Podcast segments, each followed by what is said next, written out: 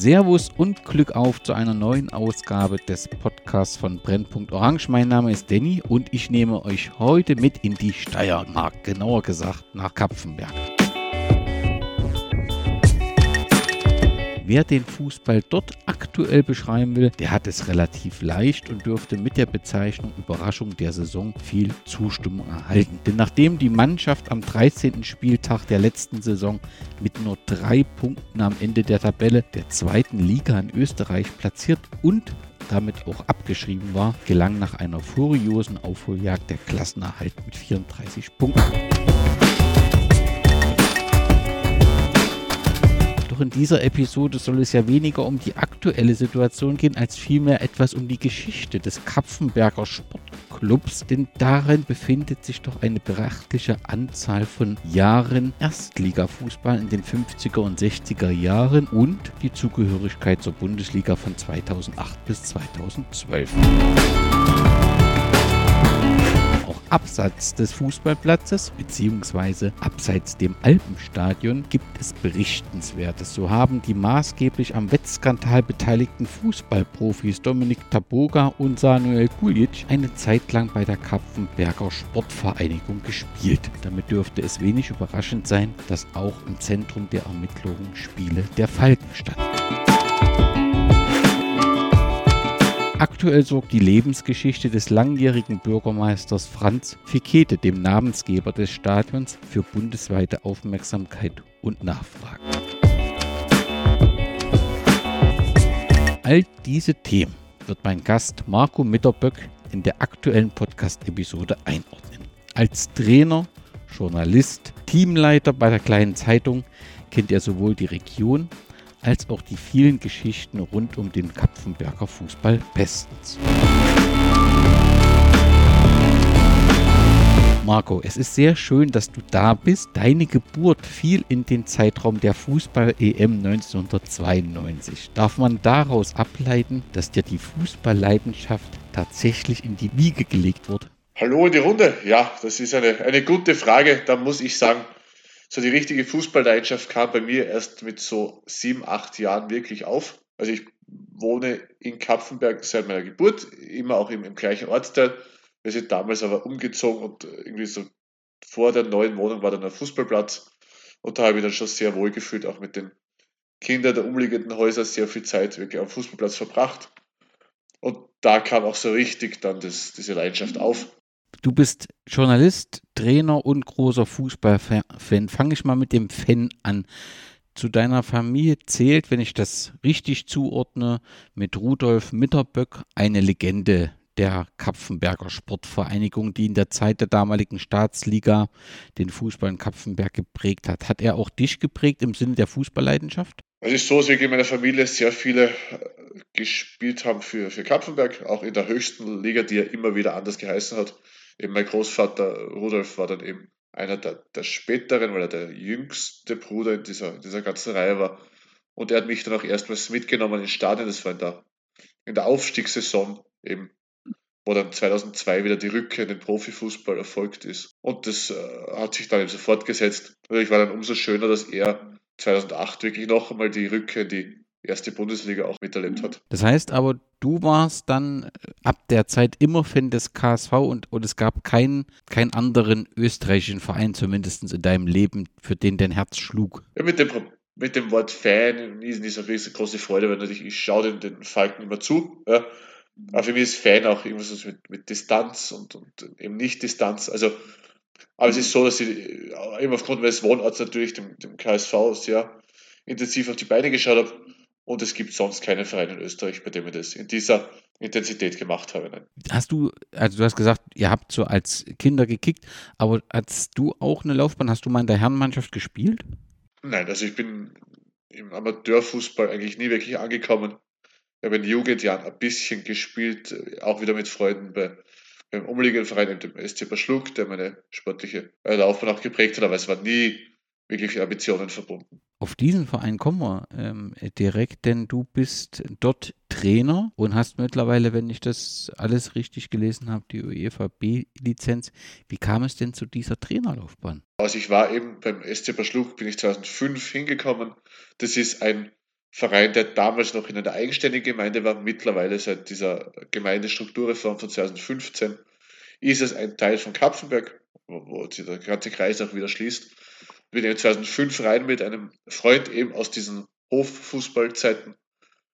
Und 2016 bin dann ganz zufällig wieder zurück. Also bin 2009 dann mit äh, Abiturstudium natürlich einfach ein bisschen auch weg gewesen, das ist, ist klar. Und 2016 dann hat sich eben so ergeben, dass ein guter Freund äh, dort im Frauenfußball äh, tätig geworden ist und der hat mich dann quasi mitgenommen. Ich war damals im Studium fertig und habe auch einen Ausgleich gesucht, einfach abseits des Büroalltags, dass man was anderes auch macht und sich ein bisschen auch sportlich betätigt. Nun ist es ja so, der Frauenfußball in Österreich äh, soll mit einer Regelung gefördert werden, dass die Männerbundesligisten verpflichtet sind, den Fußball zu unterstützen und es soll damit zu einer weitergehenden Professionalisierung äh, führen. Ist das aus deiner Sicht eine gute Entscheidung? Also wird der Frauenfußball in Österreich professioneller oder ist es ähm, auch eine Gefahr für die Vereine, die ja reine Frauenfußballvereine sind? Ich glaube, diese Regelung ist sehr breit gefasst in Österreich. Man kann es im Rahmen einer Kooperation machen, wie das äh, Hartberg mit Südburgenland derzeit macht. Man kann selber anfangen im Jugendbereich, wie es gerade Rapid wirklich jetzt im Anfangsstadium umsetzt. Das heißt, ich sehe das relativ entspannt, weil man halt wirklich gewisse Möglichkeiten hat und nicht nur die Möglichkeit hat, zu sagen, man muss jetzt einen bestehenden Verein übernehmen. Das wäre vielleicht etwas kritisch zu sehen, aber so durch diese Bandbreite an Möglichkeiten zu sagen, okay, man engagiert sich auf vielfältige Weise im Frauenfußball, glaube ich, dass der Österreich auf einem sehr guten Weg ist und gleichzeitig empfinde ich es sinnvoll, dass eben diese Lizenzbestimmung so getroffen wurde. Wo siehst du dich in 15 Jahren mit deinem Team? Also so, dass ich den, den Frauenfußball dann fünf Jahre lang mitentwickelt habe, bis 2021. Bin jetzt in einer äh, anderen Rolle nicht mehr am Platz und auch nicht mehr so nah äh, dran. Unsere Frauen sind eben jetzt aufgestiegen, erstmals nach 13 Jahren, was äh, schöner Erfolg ist.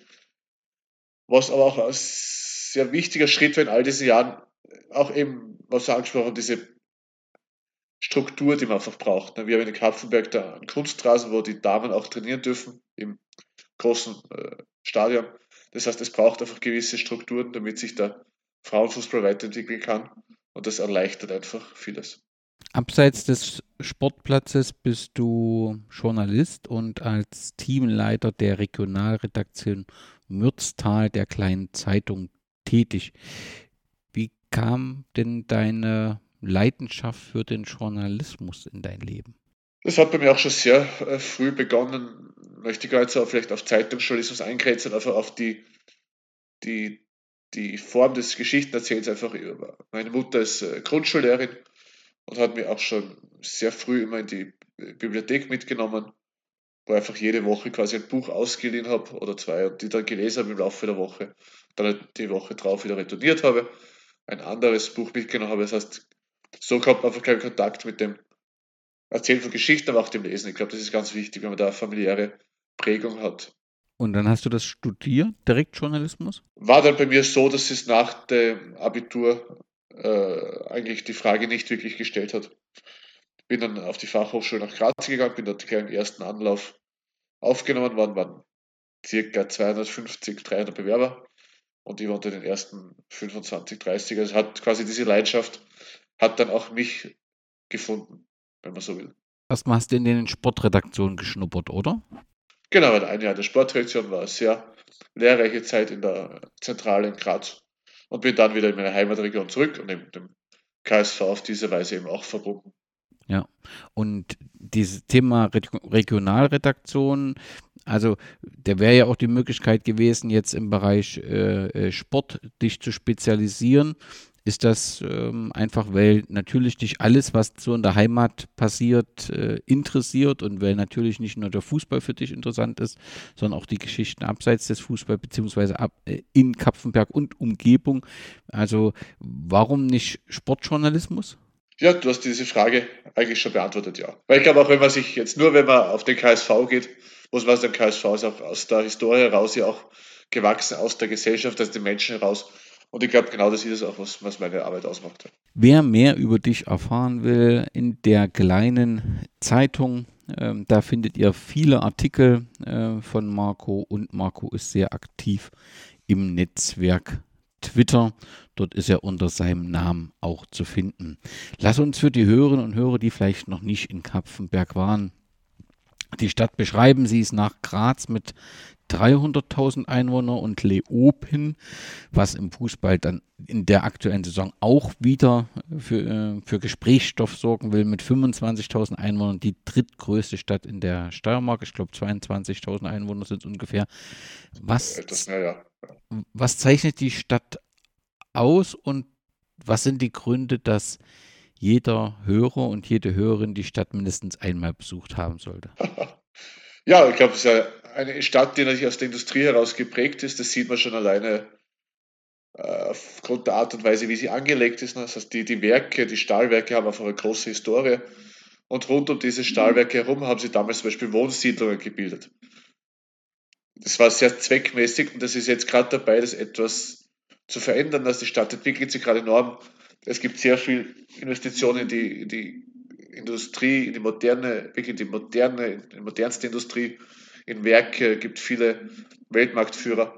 Und da gibt auch eben rundherum vieles, was sich entwickelt. Es kommt jetzt eine neue Fachhochschule in die Innenstadt, die wird dort vielleicht das studentische Leben einziehen lassen, womit man dann wieder vielleicht die Innenstadt weiterentwickeln kann, im Sinne von äh, ja, Lokalen für Jüngere.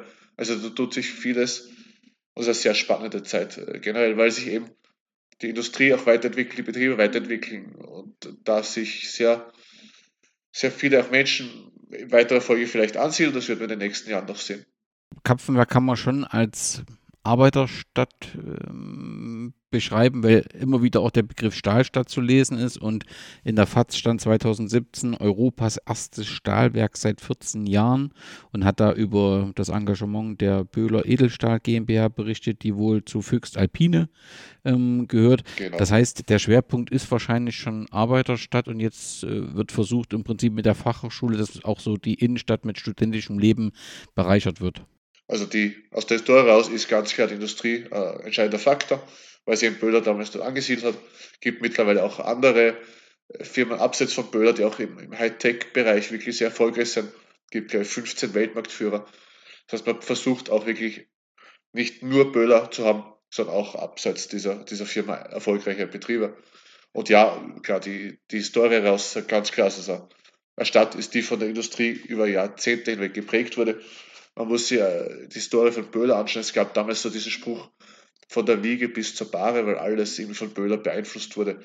Vom Kindergarten über ja, bis zu den Wohnblöcken eben, die rund um die äh, Werke entstanden sind, bis hin zum Werksspital, das es damals auch so noch gab, das jetzt in anderer Form weiter besteht, bis hin zum Friedhof. Also das ist einfach aus der Historie heraus sehr stark von der Industrie geprägt worden. Dann könnte ich mir vorstellen, dass wir noch nicht die Hörerinnen und Hörer gewonnen haben, äh, sich auf die Reise nach Kapfenberg äh, ähm, zu machen. Aber vielleicht gelingt uns das. Es sollte eins der größten Ritterfeste Österreichs äh, in Kapfenberg geben, beziehungsweise äh, auf der Burg. Das ist korrekt, ja. Es gibt eine Burg, die ist seit vielen Jahren modernisiert, hergerichtet worden. Es gab einen eigenen Verein, der eine Initiative gegründet hat, um eben diese Burg zu retten. Das ist natürlich ein enormer Aufwand, brauchen nicht reden, diese alten Gemäuer äh, fit zu halten und regelmäßig zu bespielen. Aber es ist das Wahrzeichen, ja. Es ist ja quasi oberhalb des Stadions auch äh, angesiedelt und natürlich auch eine weitere Form der Geschichte, weil auch Kapfenberg ja auch von den Rittern oder von den damaligen äh, Be Bewohnern auch geprägt worden ist und man lässt diese Tradition weiterleben, indem man diese Burg nicht verfallen hat lassen, sondern bewusst sich entschieden hat, diese Burg zu halten, was natürlich auch mit, mit Investitionen verbunden ist. Das ist klar bei so alten Gemäuern. Dann lass uns mal von der Stadt auf den Sportplatz gehen, beziehungsweise die Sportplätze. Begonnen hat alles, über das wir reden, am 14. September 1919 auf einem Fußballplatz in Schienitz. Was ist denn Schienitz? Ist das ein Stadtteil? Genau, genau. Das ist im Grunde der Stadtteil, das ist die Innenstadt, also dort, wo jetzt auch alles sich abspielt. Also die Innenstadt an sich, da gibt's, äh, ja, gab es einen Fußballplatz und wenn es richtig überliefert ist, diente quasi die, die Mürz, also Fluss als, als äh, Sanitäreinrichtung, weil es natürlich keine Duschen noch damals gab. Das ist so die Überlieferung. Und damals wurde eben dort gespielt und dann erfolgte erst später der Umzug ins, ins heutige Stadion, das ja schon sehr lang existiert. Ja. Aber damals war wirklich 1919 die Schienitz der Heimatort, ja, die Heimstätte. Ist bekannt, wo der Sportplatz genau war und was, wenn ja, was befindet sich heute dort an dieser Stelle, wo es begonnen hat? Ich habe erst zu Weihnachten wieder natürlich Zeit bei den Großeltern verbracht, auch Fotos von damals angesehen, wo auch dieser Platz oben war. Das müsste jetzt eine Wohnsiedlung sein in dem Bereich. Also das ist sehr viel innerstädtischer Wohnbau. Und darunter findet man mitunter noch bei der einen oder anderen Ausgrabung, vielleicht das jetzt alles wohnen. Es gibt dort jetzt direkt keinen Sportplatz mehr. Was gibt es sonst noch so für Informationen von dem ersten Stadion? Ich glaube, ich habe irgendwo gelesen, eine Holztribüne hat es dann irgendwann gegeben. Das, das müsste so sein. Es war sehr, sehr spartanisch.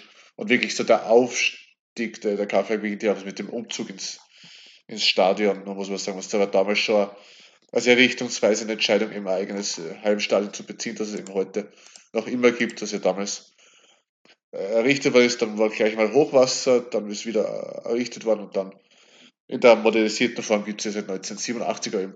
Das klassische Stadion in der ersten Fassung wurde schon 1950 eröffnet.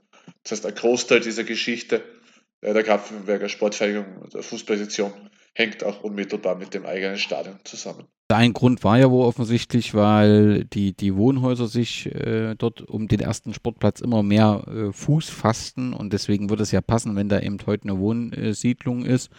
Ich habe gefunden, du hast gesagt, äh, 1950, es war der 10. September, ist das Stadion eröffnet worden, glaube ich, ein Spiel gegen Austria Wien damals, was zwar verloren ging, aber das glaube ich nur eher eine äh, Randnotiz.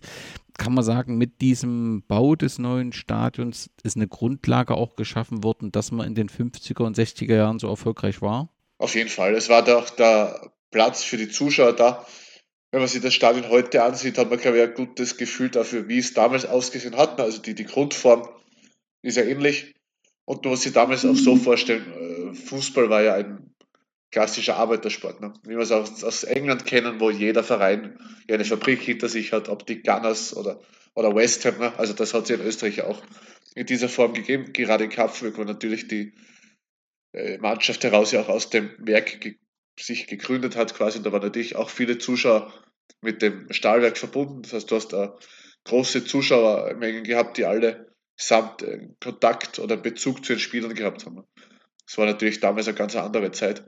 Du hast jeden gekannt, der gespielt hat, weil halt wirklich die meisten waren im Werk und haben aus, dieser, aus diesem Werk heraus halt die, die Tätigkeit als semi-professioneller Fußballer betrieben, weil natürlich die, die Arbeit des Fußballers war untrennbar mit der Arbeit im Werk verbunden.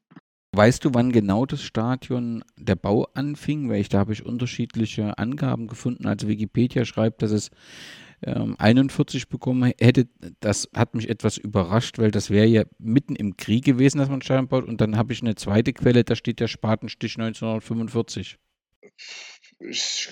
Klingt für mich auch eher plausibel. Kapfenberg natürlich als Industriestadt ja auch äh, von den Bomben auch äh, heimgesucht wurde.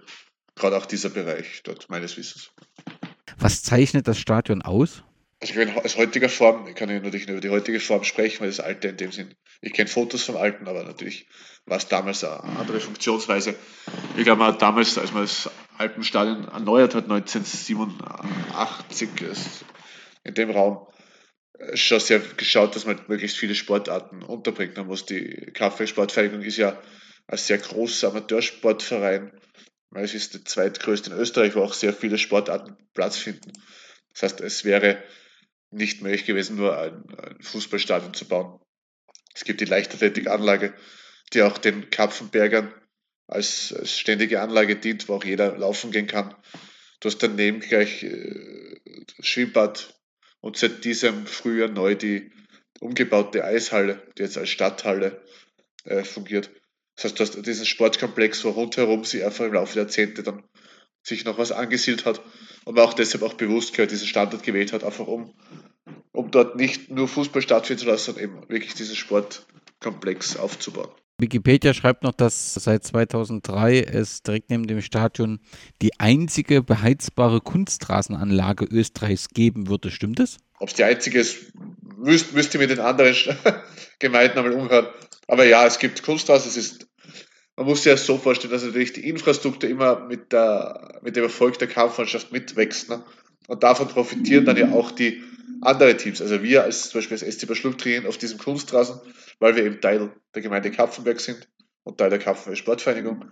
Das heißt natürlich, in dem Moment, wo die erste Mannschaft, ja, KSV 1919, Erfolg hat, wirkt sich das positiv auf die Infrastruktur aus. Und damals wurde eben der Kunstrasen gebaut, der natürlich verbunden war mit der, Rück, mit dem, mit der Rückkehr in den Profifußball 2002, weil du natürlich im Winter auch eine Möglichkeit brauchst.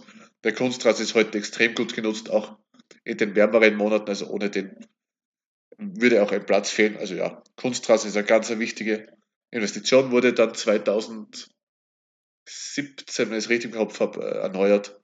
Und der hält ja dann so zehn Jahre plus minus, je nach äh, Belastung. Und der jetzige ist von der Generation her nochmal deutlich besser als der Vorläufer.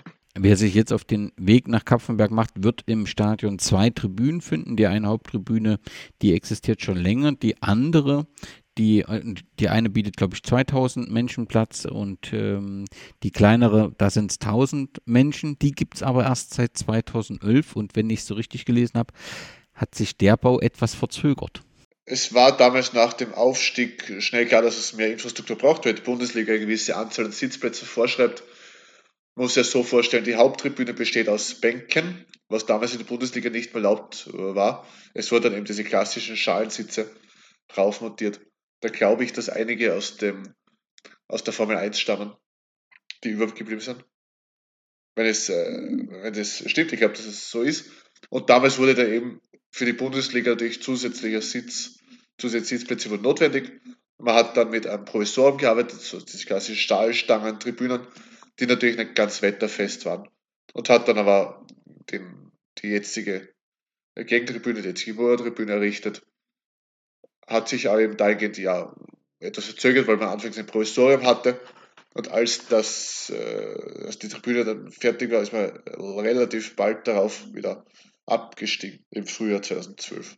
Das Stadion trug lange den Namen von Franz Fikete oder trägt aktuell den Namen, das werden wir gleich diskutieren. Am 18. September 2001 ist der Altbürgermeister zu dem Zeitpunkt 80 Jahre alt geworden und man hat nach ihm das Stadion benannt. Was sind die Verdienste, die, also die den Grund waren, dass man gesagt hat, das Stadion ähm, sollte seinen Namen tragen? Ich glaube, das ist ein, ein ganz heikles Thema, aber gerade auch die Historikerkommission sich damit beschäftigt. Ähm, der Grund, dass das Stadion umbenannt wurde, war eben, dass Franz Fekete von 63 bis 87 Bürgermeister war, zum Teil auch sehr große Erfolge eingefahren hat mit, mit über 80 Prozent, einmal als 83 Prozent und so als, als Volksbürgermeister äh, regiert hat. Mehr kann ich dann dazu auch nicht wirklich sagen, weil es eben, möchte den Historiker nicht vorgreifen, weil es eben dann im, im letzten Herbst aufgekommen ist, dass eben dadurch im Zweiten Weltkrieg eine Geschichte war, die noch aufzuarbeiten ist. Und deswegen ist jetzt eben auch dieser Prozess, der mit Historikern äh, besetzt ist, die auch in Graz sich schon den, den einzelnen Straßen gewidmet haben. Das meines Wissens sollte im Herbst dann ein Ergebnis feststellen, wie man damit umgeht. Die Bundesliga hat das ja für sich schon mehr oder weniger entschieden und spricht vom Stadion Kapfenberg. Wird man da sehen, wie dann die Entscheidung letztlich ausfällt. Vor der Umbenennung hieß das Stadion Alpenstadion Kapfenberg und tatsächlich war es dann im November 2022, dass der Standard die Vergangenheit des langjährigen Bürgermeisters beleuchtet hat, fand da eine SS-Vergangenheit und das gilt es jetzt zu analysieren. Die überraschend war, dass der ÖFB relativ äh, klar gesagt hat, wir äh, führen das jetzt glaube ich unter Stadion Kapfenberg und jetzt wird das offensichtlich analysiert. Er war Bürgermeister und war parteizugehörig zur SPÖ und äh, jetzt soll die Vergangenheit analysiert werden und dann wird es offensichtlich im Herbst eine Entscheidung geben hinsichtlich des Namens in Bezug auf das Stadion, wie die Stadt damit umgeht. Habe ich das richtig so wiedergegeben? Das ist mein aktueller Wissensstand, ja. Dann vielleicht noch, bevor wir zur Geschichte des Kapfenberger, zum Beginn des Kapfenberger Sportclubs äh, kommen. Es gibt in Kapfenberg noch ein Waldstadion äh, in Kapfenberg Schirmitzbühl, wenn ich es richtig ausgesprochen habe. Dort ist offensichtlich Correct. seit 1947 der Sportverein Austria Kapfenberg aktiv und dort gibt es auch eine Sektion Fußball. Ist das ein gutes Miteinander? Gibt es dort irgendwelche, hat man sich in der Vergangenheit irgendwann mal getroffen in der Liga oder waren das immer unterschiedliche Ebenen? Wenn ich es richtig im Kopf habe, hat man sie einmal kurz getroffen. Prinzipiell war aber schon der größere Verein war der KSV 1919, wie man heute nennen. Der kleinere Verein war die, die Kapfenberger Austria, die eben das Waldstadion am Schirmitzbild bespielt. Und dann war aber Ende der 1990er Jahre, Anfang der 2000er hat man dann wirklich angefangen, doch intensiver zusammenzuarbeiten. Weil damals auch absehbar war, dass so viele Vereine nebeneinander vielleicht nicht bestehen können. Und äh, seit dem Aufstieg in die zweite Liga 2002 wurde ja dann auch die Kapfenberger Austria quasi als Amateurverein, diese zweite Mannschaft des KSV 1919 gemeldet. Die haben jetzt dahingehend keinen eigenen Spielbetrieb mit Mannschaft, sondern sind wirklich dazu da, den Spielbetrieb der zweiten Mannschaft einfach zu organisieren. Die trägt dort ihre Heimspiele aus. Und generell gibt es halt in Kapfenberg diese Vereine, die quasi unter dem Dach dann der KSV 1919 noch als zweite, dritte oder vierte Mannschaft fungieren. Es gibt eben noch das äh, Stadion in, äh, im Ortsteil äh, Dimlach, wo die, die Akademiespieler sind, die eben die dritte und die vierte Kampfmannschaft bilden. Jetzt gerade wird wieder umstrukturiert, weil es ja die Akademie jetzt sich auch neu mit diesen Nachwuchsleistungszentren wieder aufstellt. Das heißt, in der neuen Saison gibt es dann im KSV 1919 im Kapfenberger Stadion die zweite Mannschaft äh, aus der Kapfenberg in der fünfthöchsten Spielklasse im Waldstall Schirmitz und eine Liga darunter Rapid Kapfenberg mit einer Art U18, U17 Mannschaft, das hängt immer vom Jahrgang ab, die dann eben der, im, im Herrenfußball schon äh, Fuß fasst. Soweit der, die Fußballvereine in, und Spielstätten in Kapfenberg. Und dann haben wir schon kurz den 4. September 1919 angesprochen. Kommen wir zur Geschichte des Kapfenberger SV, der im aktuellen Jahr 104 Jahre alt wird. Und es beginnt am 4. September 1919. Ist über diesen Tag und die Gründungsveranstaltung irgendwas bekannt oder ist das nicht möglich, das mehr herauszubekommen? Ja, es gibt, es gibt in Kapfenberg eine eigene Chronik, die sich wirklich mit der Sportvereinigung befasst und da ist alles sehr, sehr detailliert äh, drinnen. Also man hat das vor einigen Jahren wirklich sehr, sehr genau erfasst, um wirklich die Information auch für die Nachwelt festzuhalten. Also man befasst sich in Kapfenberg sehr stark mit Sport, hat ja mit der Kaffeesportvereinigung äh, eine Vereinigung mit über 40 äh, verschiedenen Sektionen und Zweigvereinen. Also Sport hat immer eine Rolle gespielt. Und da gibt es auch sehr, sehr genaue chronische Aufarbeitung. Was ist über den 4. September bekannt? Kannst du da was sagen? Das ist eine sehr detaillierte Frage, die ich halt in dieser, in dieser Präzision nicht äh, beantworten. Was ich ja weiß, ist, dass schon vor Fußball gespielt wurde in Kapfenberg. Also damals einfach wirklich einmal die Grundstelllegung, weil natürlich auch durch die Geschichte heraus sich immer wieder auch äh, Werksarbeiter gefunden haben, die Fußball gespielt haben. So einfach damals die logische Konsequenz.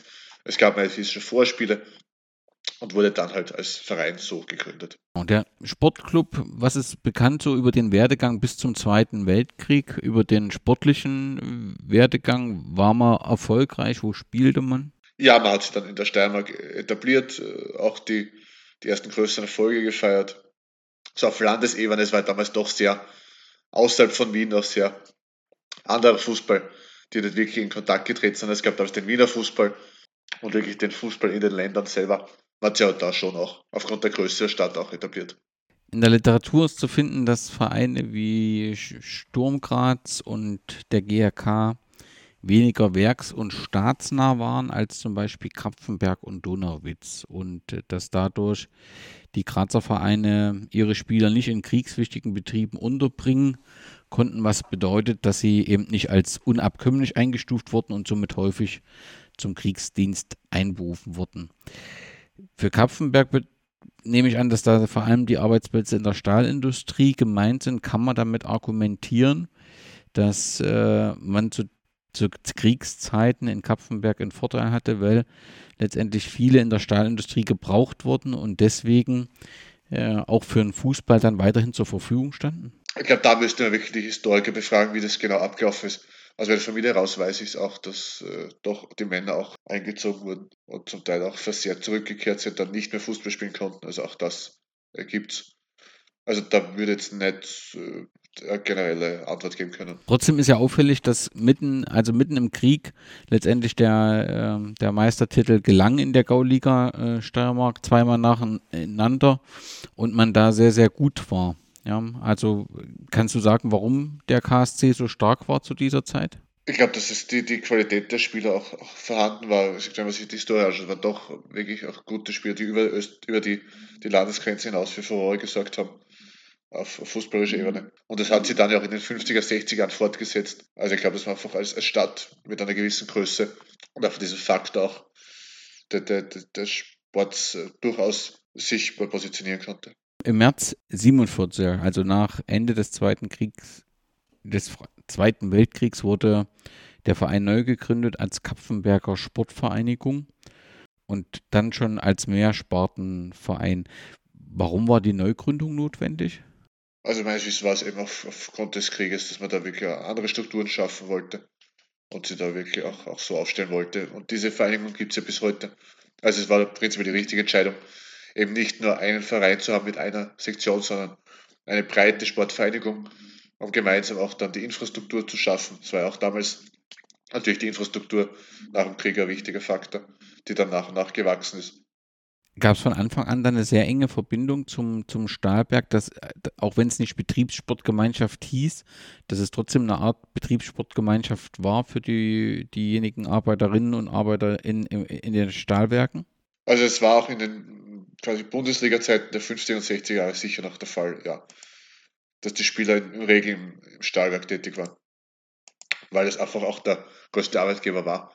Es war jetzt wahrscheinlich auch nicht so die Auswahl da mit, mit Studium und so. Also ich glaube, das war damals eine ganz andere Zeit, wo aber natürlich auch die, die Arbeit im Stahlwerk wahrscheinlich auch gut mit den Trainingszeiten akkordiert werden konnte. Und es gab sicherlich auch die Möglichkeit, solche Spieler von anderen Vereinen zu holen, die man vielleicht mit einem Job im Stahlwerk äh, das verbunden hat. Im Sommer 1954 geschah etwas Historisches. Man wurde Meister der Staatsliga B und stieg zum ersten Mal in die Nationalliga auf, auch weil es eben zum ersten Mal möglich war und spielte eben dann 1954, 55 in der Nationalliga. Ist etwas über diese, diesen Aufstieg, diese besondere erste Saison bekannt oder ist die einfach zu lang her, als dass man im Vereinsarchiv irgendwas findet dazu? Wir haben das 2013 also mit, einem, mit einer Art Blogmobil, das war so ein Forschungsprojekt der Fachhochschule Neum, ein bisschen erforscht, haben da sehr viel versucht, alte Dokumente zu finden, einzuscannen und es für die Nachwelt aufzuhalten. Aber was jetzt genau in den einzelnen Jahren war, kann jetzt äh, nach dieser Zeit nicht mehr sagen. Aber es gibt auch viele, es gab damals wirklich noch Spieler, die aus dieser Zeit gelebt haben. Das haben wir genutzt, eben um auch zum Beispiel mit dem mit dem Helmut Hauberger zu sprechen, der ja in diesem Simmering-Zitat eine wesentliche Rolle spielt. Also den haben wir damals noch ins Blogmobil eingeladen und einfach über die damalige Zeit zu sprechen, die natürlich fußballerisch gesehen von der heutigen völlig, völlig isoliert zu betrachten ist. Ne. Also damals war es wirklich so, dass diese Mannschaften ja jahrelang, jahrzehntelang aus der eigenen Jugend heraus gewachsen sind, ne? weil es in dem Sinne keine Transfers äh, gab. Und ich glaube, das macht auch diese Stärke der damaligen Zeit aus, dass die Vereine wirklich dahingehend ganze Generationen an Spielern hervorgebracht haben, die dann eben ihren Weg sich in die Bundesliga äh, erspielt haben. Und das, glaube ich, damals der entscheidende Faktor war, dass man sagt, okay, man hat Spieler, die spielen seit Jahrzehnten miteinander, die spielen dann eben auch noch gemeinsam mit Bundesliga, was einen gewissen Charme hatte. Und die Spieler sind auch heute noch, sofern sie noch leben, gibt natürlich immer weniger miteinander verbunden. Und ich glaube, das ist etwas, was auch, auch diese diese Kampfsportvereine über die Jahre hinweg geprägt hat. Kannst du noch was zu dem angesprochenen Zitat sagen, was das ist und wo das herkommt? Genau, da gab es eben einen Zweikampf zwischen Helmut Hauberger und dem äh, Herrn Engelmeier, Simmeringer Dormann, Bruno Engelmeier. Da gibt es lustigerweise nämlich zwei äh, Daten, wann das passiert ist.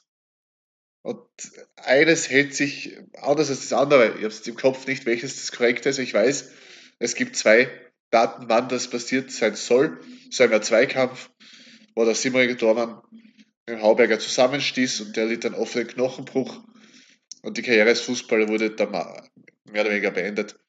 Und Helmut Qualtinger, der Kabarettist und Schauspieler, hat es halt mit dem noch heute bekannten Zitatzimmer in Kapfenberg, das nenne Brutalität bezeichnet.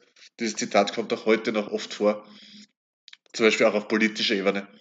Das ist sozusagen ein geflügeltes Wort bzw. Zitat, was man zu verschiedenen Gegebenheiten nutzt. Ähm, in den 50er, 60er Jahren war man zwar in der Nationalliga, aber es gab auch immer mal in Auf äh, und ab, sodass man auch mal in die Regionalliga Mitte auf, äh, abstieg und ähm, ähm, wie 1959 und dann in die erste Liga wieder aufstieg. Und wenn man sich so die Zusammensetzung der Regionalliga Mitte äh, aus dem Jahr 61 anguckte, da war man Meister vor Sturm Graz und Austria ähm, Klagenfurt.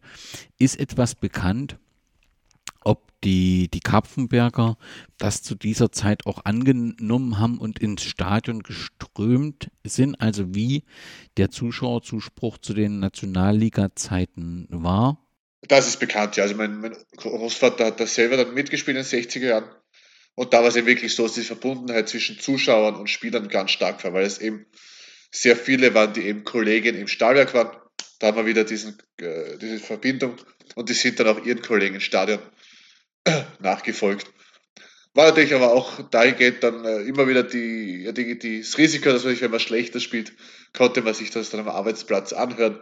Aber diese Verbundenheit war in diesen Jahren ganz klar da. Es gibt auch Fotos, wo wirklich das Alpenstadion mit tausenden Leuten gesteckt voll ist, muss man sagen. Es gab ja damals dann keine, keine Sitzplätze, das heißt, wir wirklich äh, Schulter an Schulter gestanden, das ganze Wahl ausgefüllt. Das war damals schon eine sehr prägende Zeit, ja. War man damals, um das so ein bisschen einzuordnen, als man in der ersten Liga war oder so ein bisschen auch zeitweise Auf- und Abstieg, war man da die Nummer drei in der Region, kann man das sagen? Also Sturm, GAK, Kapfenberg, welche Rolle spielte Donauwitz? Die spielten damals noch, noch nicht so die Rolle. Ich glaube, dass Donauwitz ein bisschen später aufkam. Ja, also Kapfenberg war damals schon ein, äh, durchaus ein großer Name auch im steirischen Fußball, ja. Und ist ja auch, wenn man sich heute anschaut, noch immer da. Man muss ich sagen, man ist jetzt wirklich seit, jetzt wieder seit 2002 ununterbrochen im Profifußball. Nach einer längeren Pause davor, ja, aber schon, dass man sie wirklich über Jahrzehnte hinweg gehalten hat, das ist, glaube ich, auch eine Leistung. Das stimmt und wir kommen auch sofort zum Aufstieg 2002. Trotzdem, du hast die Pause angesprochen. Ich habe so 15 Jahre gefunden, ob es stimmt. Ich weiß es nicht genau, aber man war sehr lang, äh, pendelte mal unterhalb ähm, der ersten und zweiten äh, Liga durch die Gegend. Was war denn da die Ursache dafür? Also gibt es irgendwie eine, eine geringere Zuwendung durch die Sponsoren oder wendeten sich die Zuschauer ab? Sehr auffällig, wenn man sehr viele Jahre in der ersten und zweiten Liga spielt und dann plötzlich 15 Jahre ähm, darunter äh, spielen muss. Das hat sicher auch damit zu tun, dass einfach damals auch die Industrie auch entwickelt hat. Ne? Es wurde dann ja die, die Böhlerwerke wurden umgewandelt, es gab andere Strukturen. Diese verstaatlichen Krise schwingte immer noch ein bisschen mit. Das war in den 80er Jahren. Also damals wurde sicherlich auch die Art und Weise, wie man in Kapfenberg Fußball spielt, dadurch verändert, ja. Dann gab es auch diese Trennung von, von äh, Stahlwerk und Fußball, die bis heute besteht. Also es gibt da wenig Verbindungen mittlerweile. Und das spielt sicher eine Rolle, dass man einfach gesagt hat, okay, diese klassische Werksmannschaft hat sich dann nicht mehr in diesem Sinne ergeben. Im Sommer 2002 war es äh, soweit, man kam in die zweite Liga ähm, zurück. Kann man eine Ursache finden, was dann zu diesem Erfolg führte oder war einfach nur eine Mannschaft, die eben dann diese Klasse hatte, um aufzusteigen? Ja, also man muss, man muss sagen, vor war man dann mit der Landesliga, in der Regionalliga, es war dann wirklich sehr wechselhafte Jahre. Und dann 2002 das erste Jahr, wo ich auch bewusst im Stadion war. Und da war es dann schon auch so, dass der Kader wirklich Qualität hatte. Mit vorne Herbert Wieger, der über Jahr, Jahre hinweg auch im, im, Fußball sehr bekannt hat, sehr viele Tore gemacht hat mit seiner Quirling-Art, der jetzt gerade seine Karriere beendet in diesen Tagen. Dann gab es wirklich einen, einen, sehr guten Kader. Also wenn man sich den Kader von damals anschaut, wirklich auch Leute, die in die zweite Liga mitgegangen sind. Und damals war einfach die Zeit reif.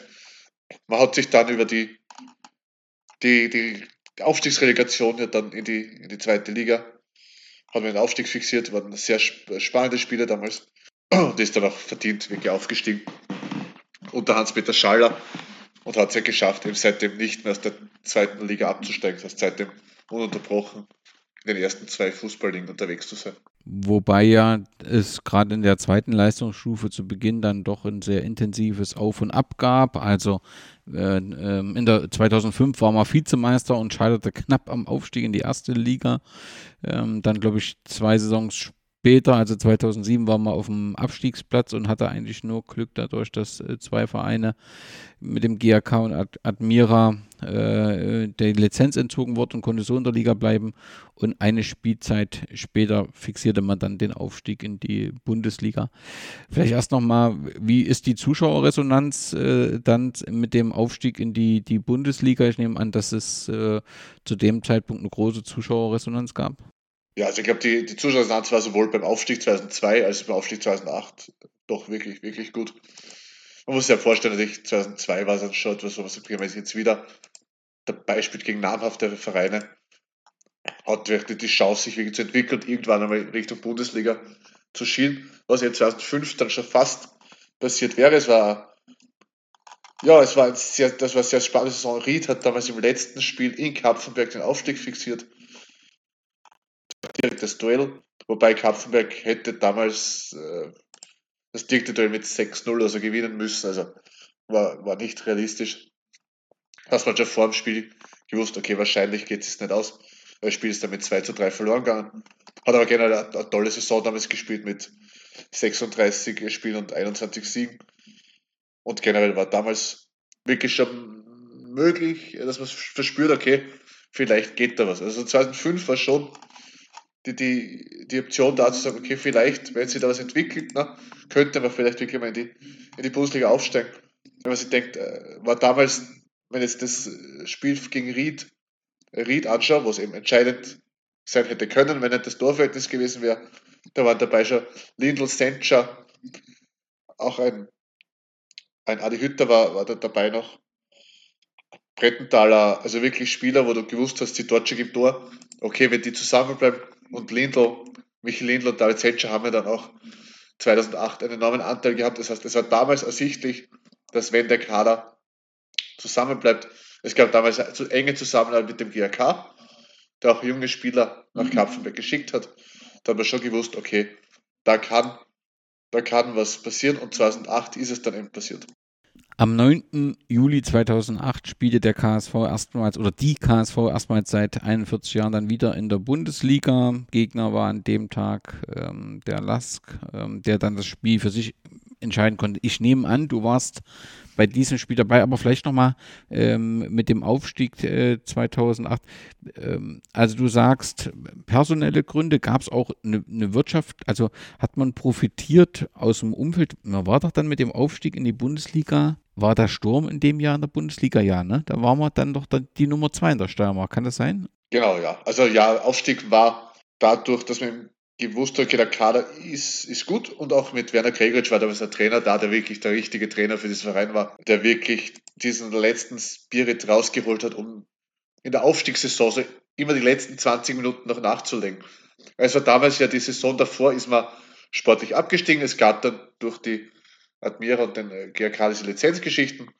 Das heißt, KSV ist dann oben geblieben und hat sich dann wirklich vom Abstiegsplatz in die erste Bundesliga hochgearbeitet, wo wirklich der Werner Gregoritsch einen enormen Anteil gehabt hat. Das muss man rückblickend absolut so sehen, weil er wirklich geschafft hat, dieser Mannschaft heraus diesen klassischen Werner Gregoritsch Kampfgeist reinzubringen und vor allem viele Spieler zu geben, die wirklich in den letzten Minuten entschieden waren. Das heißt, man hat nicht aufgesteckt und hat dann über diese 90 Minuten hinweg äh, sehr oft den Sieg davongetragen. Und im Grunde, man hat in der Aufstiegssaison am 18. Spieltag war man dann äh, wieder Tabellenführer und hat das nicht mehr aus der Hand gegeben. Also ja, das war damals eine große, große Errungenschaft, aber eben auch vom Kader her muss man sagen, eben mit Michael Lindl, mit David Zetsche, die damals auch sehr viele Tore geschossen haben.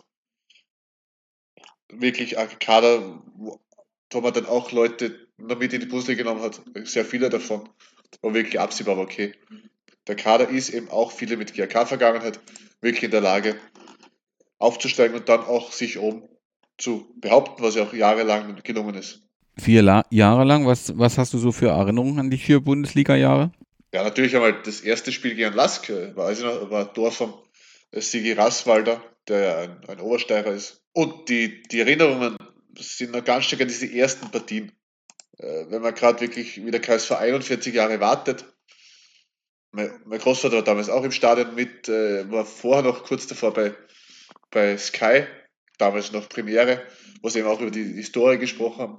Also das war schon so dieses Gefühl, okay, nach 41 Jahren ist jetzt wieder was gelungen, wo man eben nicht weiß, wann das wieder gelingt. Ne? Also man weiß jetzt nicht, wann man wieder in die Bundesliga aufsteigt. Es wird wahrscheinlich noch etwas dauern, aber so diese, dieses, ja, dieses Feuer war schon da.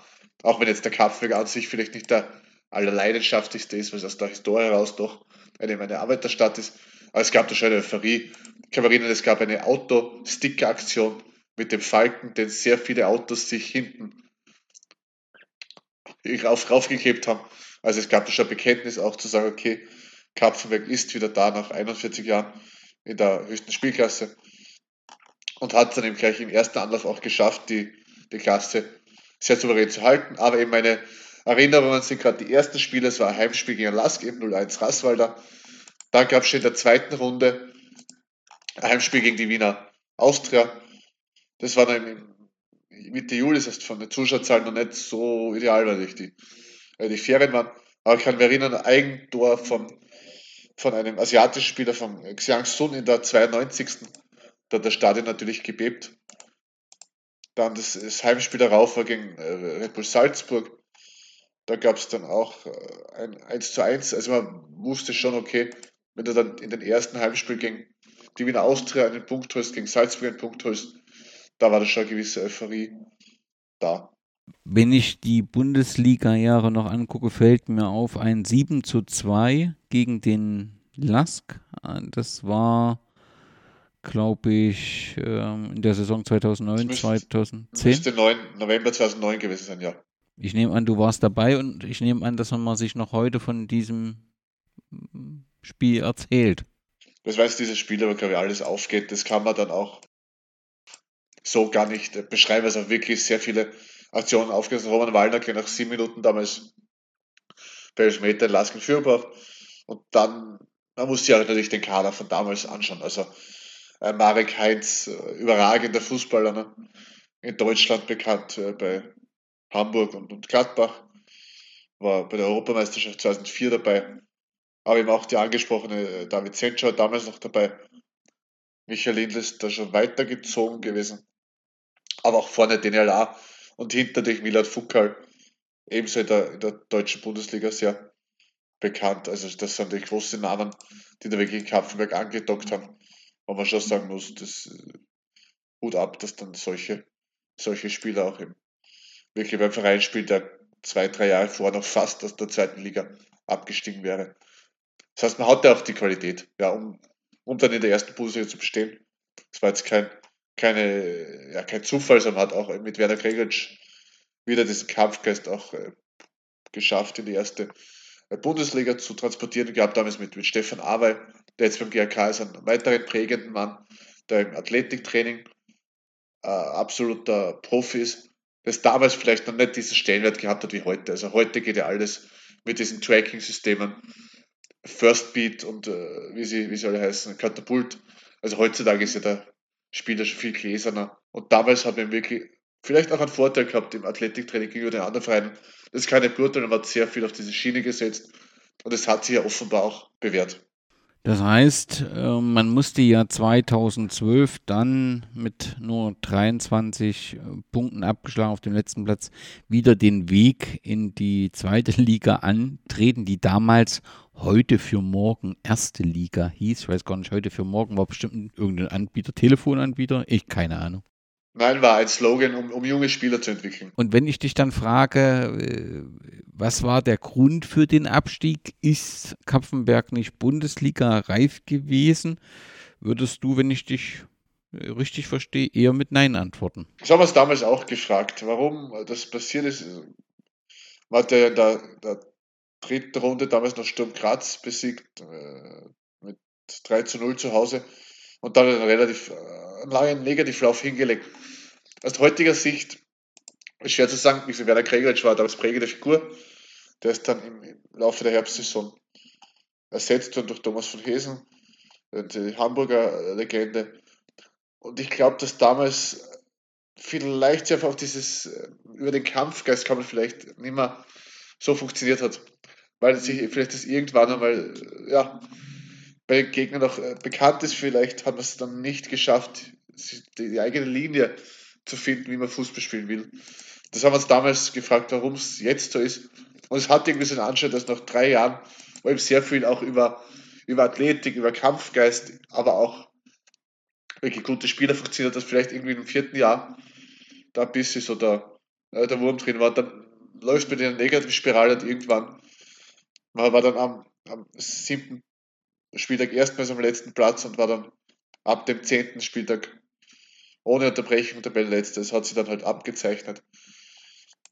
Ich glaube, muss auch natürlich die ganzen Wettgeschichten davon außer Acht lassen, dass vielleicht auch da was äh, ja, sich getan hat. Aber im Grunde muss ich sagen, war damals schon so, dass die einfach diese Negativspirale dann nicht mehr durchbrochen werden konnte. Man hat mit Thomas von Hesen probiert, im, im, kurz vor der Winterpause noch einen anderen Trainer zu holen, mit einem anderen Ansatz, einem sehr spielerischen Ansatz, was ich sehr spannend gefunden habe, weil man im Abstiegskampf nur probiert hat, wirklich das spielerisch zu lösen. Es kam man dann in dieser Transferperiode sehr viele Spieler. Es war ständiges äh, Kommen und Gehen in dieser Transferperiode. Es kamen tolle Spieler wie ein Haruna Babangida, der bei Barcelona quasi der Vorgänger von Lionel Messi hätte werden sollen, der dann den Durchbruch ja nicht ganz geschafft hat, aber auch bei Mainz gespielt hat, bei Olympiakos Piraeus gespielt hat. Es gab einen jungen Brasilianer, den Scherfson, der auch unglaubliche Anlagen gehabt hat. Und auch vorne den Renata Junior, einen brasilianischen Stürmer, hat natürlich probiert in die spielerische Linie. Und was mir persönlich zugesagt hat, es war damals so der abkippende Sechser Florian Lobin, der auch in Deutschland gespielt hat, ich glaube bei 1860. Das heißt, man natürlich probiert auf spielerische Art und Weise noch herumzureißen. Es ist dann aber im Frühjahr nicht mehr gelungen, obwohl man spielerisch sich verbessert hat und eben auch neue Konzepte gesehen hat. Abkippender Sechser, balltreibender Innenverteidiger, äh, doch so 2012 auch durchaus neue, neue Sachen, die man so vielleicht noch nicht in Kapfenberg gesehen hat. Du hast angesprochen, in der letzten Saison wurde Werner Goric, der Aufstiegstrainer war, ähm, entlassen und ich nehme an, dass Werner Gregoric so eine Identifikationsfigur äh, ist. Ähm, Thomas van Hesen war ein Jahr, glaube ich, da. Kann man sagen, dass die Entlassung letztendlich ein Fehler war? Oder kann man das nicht mehr so bewerten, wenn man einfach den ja, Mechanismen des sogenannten Fußballmarktes gefolgt ist und wollte einfach neue, nochmal neue Impulse setzen? Die hat es aber dann eben äh, nicht gegeben. Ja, ich glaube eben, dass das damals die Reaktion auf diesen Negativlauf war, dass man wirklich probiert hat, etwas anderes zu machen.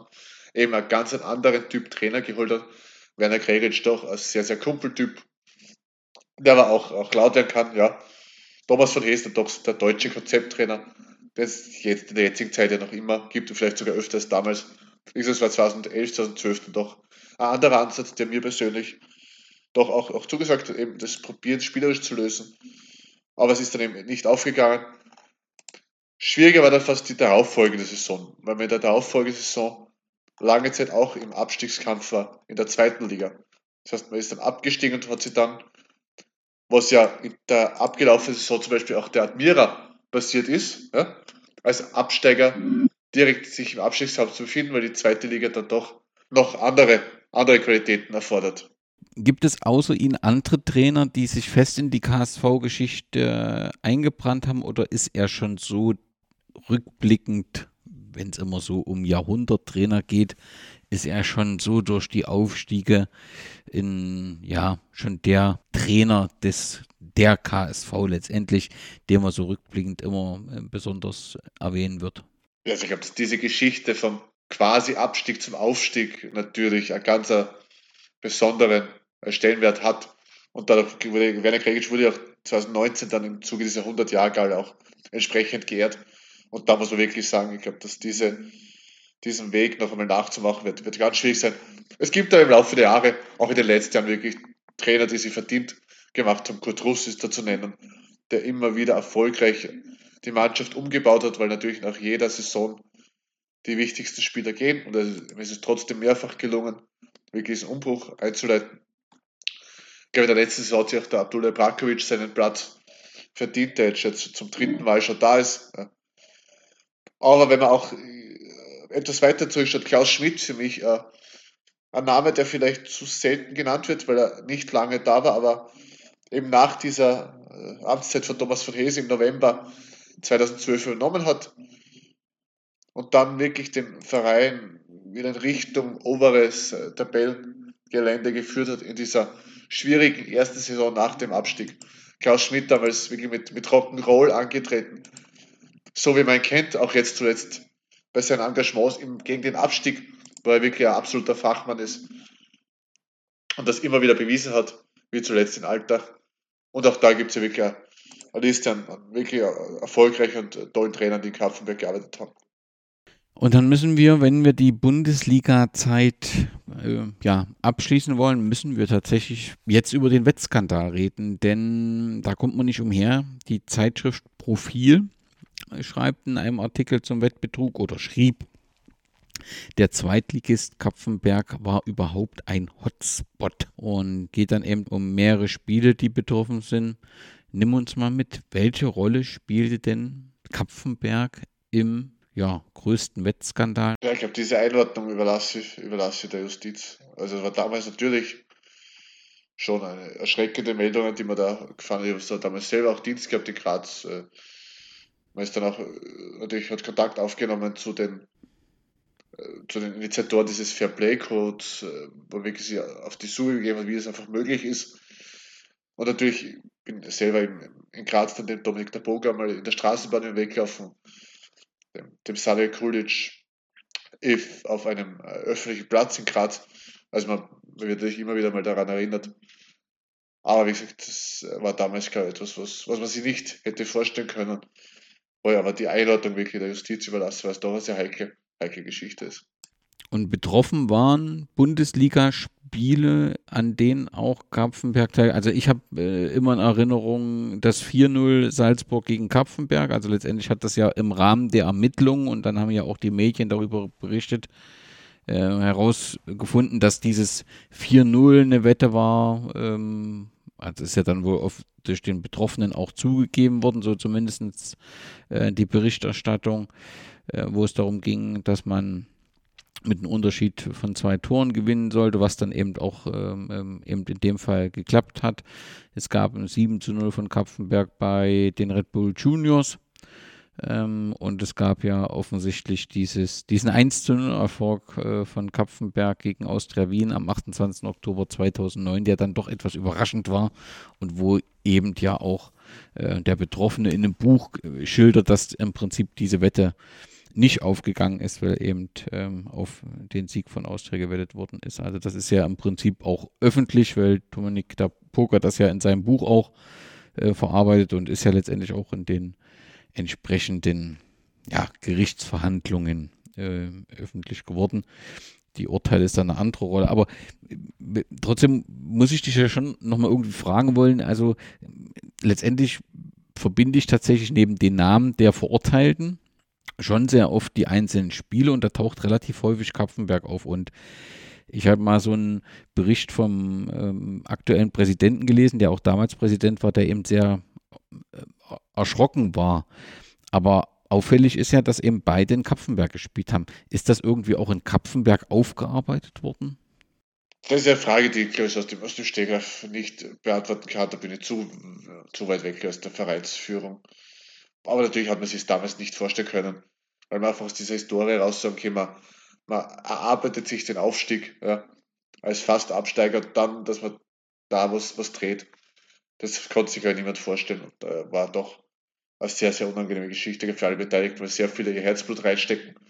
Und man immer sehen muss, es kamen damals in, in Bundesliga-Zeiten, waren zum Teil 35, 40 Spieler im Kader. Das heißt, es war ständiges Kommen und Gehen.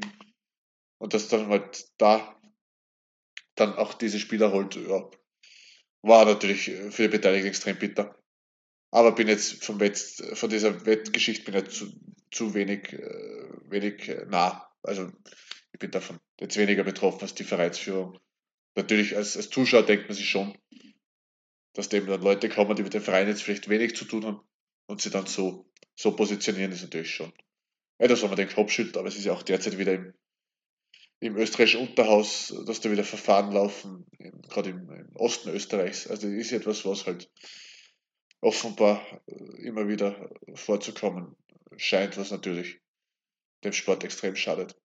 Nun dann zurück zum Sport. Ähm, Kapfenberg befindet sich jetzt die elfte Saison in der Liga 2. Es war dann wirklich in den letzten Jahren ständig knapp. Äh, in der Saison 1920 landete man auf dem 16. Platz. Da war es, glaube ich, Corona oder die Regelung, dass kein Absteiger, ich weiß es nicht mehr. Auf jeden Fall trifft man sich regelmäßig ganz unten und äh, die aktuelle Saison sorgte dann nochmal für eine Überraschung, weil man eben wirklich abgeschlagen war.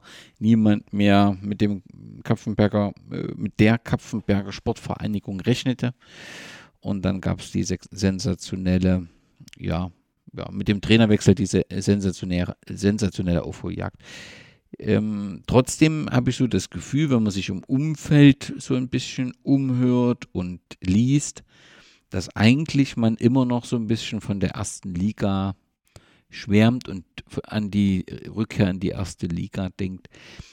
Ist das ein bisschen auch eine Schwierigkeit, wenn man dann eben diese vier Jahre in der ersten Liga hat, dass man sich nur daran orientiert und ähm, mit der aktuellen Situation aber die gar nicht so richtig annimmt? Also ist die Kapfenberger Sportvereinigung immer noch so ein bisschen in Gedanken in der, auf dem Weg in die Bundesliga und geht damit die Gefahr, ja, dass sie in der zweiten Bundesliga ja irgendwann es eben zunehmend schwerer haben wird, den, die Klasse zu erhalten, wenn man die nicht annimmt als die Klasse. Ich weiß nicht, ob du verstehst, was ich meine. Ich verstehe, was du meinst, ja. Nein, man nimmt die zweite Liga absolut an. Das sieht man auch im Abstiegskampf, wie man sie da behauptet hat. Aber ich weiß, was du meinst, in dem Sinn, dass man natürlich hofft, dass irgendwann die Rückkehr in die erste Bundesliga gelingt. Da müsste man ja das Stadion adaptieren. Man bräuchte eine Rasenheizung. Man bräuchte auch andere bauliche Maßnahmen und das ist schon immer wieder Thema, dass man sich die Frage stellt, wann könnte man diese Schritte setzen, um vielleicht bauliche Maßnahmen zu äh, vollziehen. Aber das Stadion ist eben im Eigentum der Gemeinde und das ist dann vielleicht immer noch die Diskussion quasi, welche Rolle spielt dann der Verein, welche die Gemeinde. Aber ich glaube, wenn man es wirklich sportlich betrachtet, weiß man, dass man in der zweiten Liga kämpfen muss und kämpfen wird und ja auch jedes Jahr kämpft und äh, bislang immer mit Erfolg. Ne? Also man hat es bislang immer geschafft, den Abstieg zu vermeiden. Ja, das Corona-Jahr war sicherlich hilfreich. Man hat dann auch mit sehr jungen Spielern die Saison nach dem Restart fertig gespielt. Man kann jetzt nicht wirklich sagen, wie es ausgeschaut hätte, wenn die Saison regulär zu Ende gegangen wäre. Aber natürlich hat man eben das Problem, dass jedes Jahr die besten Spieler im Sommer den Verein verlassen. Jetzt wechselt Giuliani nach einem wirklich überragenden Frühjahr zu Vienna. Marc Grosse, der also im Herbst gekommen ist und sie wirklich reingekämpft hat, den Kampf angenommen hat und dieser zehn Tore Stürmer war, den man im Sommer des letzten Jahres gefordert hat, sogar elf Saisontore gemacht hat, wechselt zu Ried. Winfried Amor wechselt ja, ein paar Kilometer weiter nach Leoben. Also es ist einfach die Situation, dass man die besten Spieler nicht erhalten wird können. Jetzt muss man schauen mit Richard Strebinger, neuer Torhüter mit einer großen, großen Erfahrung und auch vielen Erfolgen. Wird man schauen, auch wie die Mannschaft für die neue Saison ausschaut. Die ist äh, am 30. Juni ins Trainingslager aufgebrochen. Es gibt noch viele Testspiele. Also für die neue Saison ist noch vieles also nicht ganz äh, gewiss wird, wie die Mannschaft ausschaut. Aber natürlich wird es nächste Saison wieder Kampf, weil die Liga tendenziell stärker geworden ist. Und du hast den du hast Aufsteiger Stripfing, die mit der Wiener Austria zusammenarbeiten. Du hast den DSV Leum, der mit dem Abstieg sicher nichts zu tun haben will. Und wenn man sich Transfers anschaut, vermutlich auch nicht wird. Und du hast natürlich im Westen Schwarz-Weiß-Bregenz, die genauso diesen Drang haben, im Profifußball dabei zu sein. Das heißt, die zweite Liga wird tendenziell eine Spur stärker, denke ich, und da wird natürlich der Kampf gegen den Abstieg wieder einige Vereine betreffen. Heuer hat es natürlich die, die, die Großteil der Vereine fast betroffen. Es waren ja wirklich, die halbe Liga steckte bis zum Schluss fast im Abstiegskampf. Das war schon eine sehr, eine sehr kuriose Saison. Natürlich auch geprägt von der Kapfenberger Aufholjagd wo man auch sagen muss, das hat im Herbst nicht danach ausgesehen und hat dann im Frühjahr funktioniert. Äh, Abdul Ibrakovic hat da wirklich an einigen Schrauben gedreht und so auch den, den Grundstein gelegt für den Klassenhalt. Äh, Im spielerischen Bereich hat man was probiert. Man hatte dann die Spieler an dem Punkt, wo sie eine Schaufel drauflegen und hatte dann wirklich eben die, den, den durchwachsenen Start in die Saison. Der erste Saisonsieg gelang erst am 14. Spieltag. Hat er den wirklich wieder wettgemacht.